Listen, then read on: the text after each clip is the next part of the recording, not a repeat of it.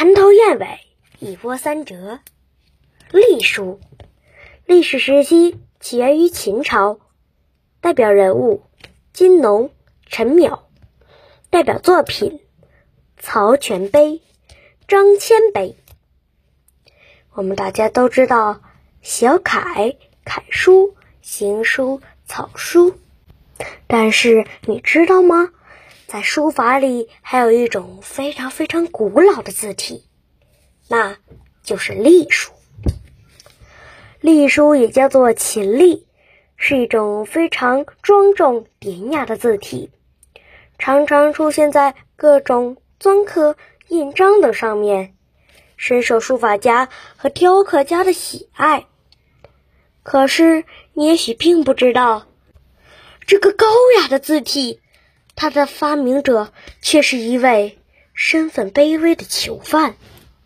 这个囚犯的名字就叫做陈淼。陈淼为人刚正不阿，性格直率，因为不愿意与别的人同流合污，被人给诬陷。被秦始皇关进了监狱。陈淼原本是一位县衙里的抄书吏，几年的监狱生活并没有磨灭他对生活的热情。他总是琢磨着干点什么事儿好，不能让光阴白白的流逝了。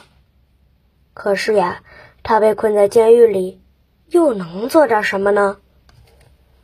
当时秦朝的官方字体是小楷，这种字体写起来跟画画一样，笔画多，结构复杂，写起来非常麻烦。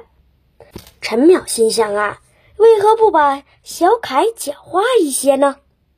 于是他尝试把圆笔改成方折，这样汉字就能一笔一画的写出来了。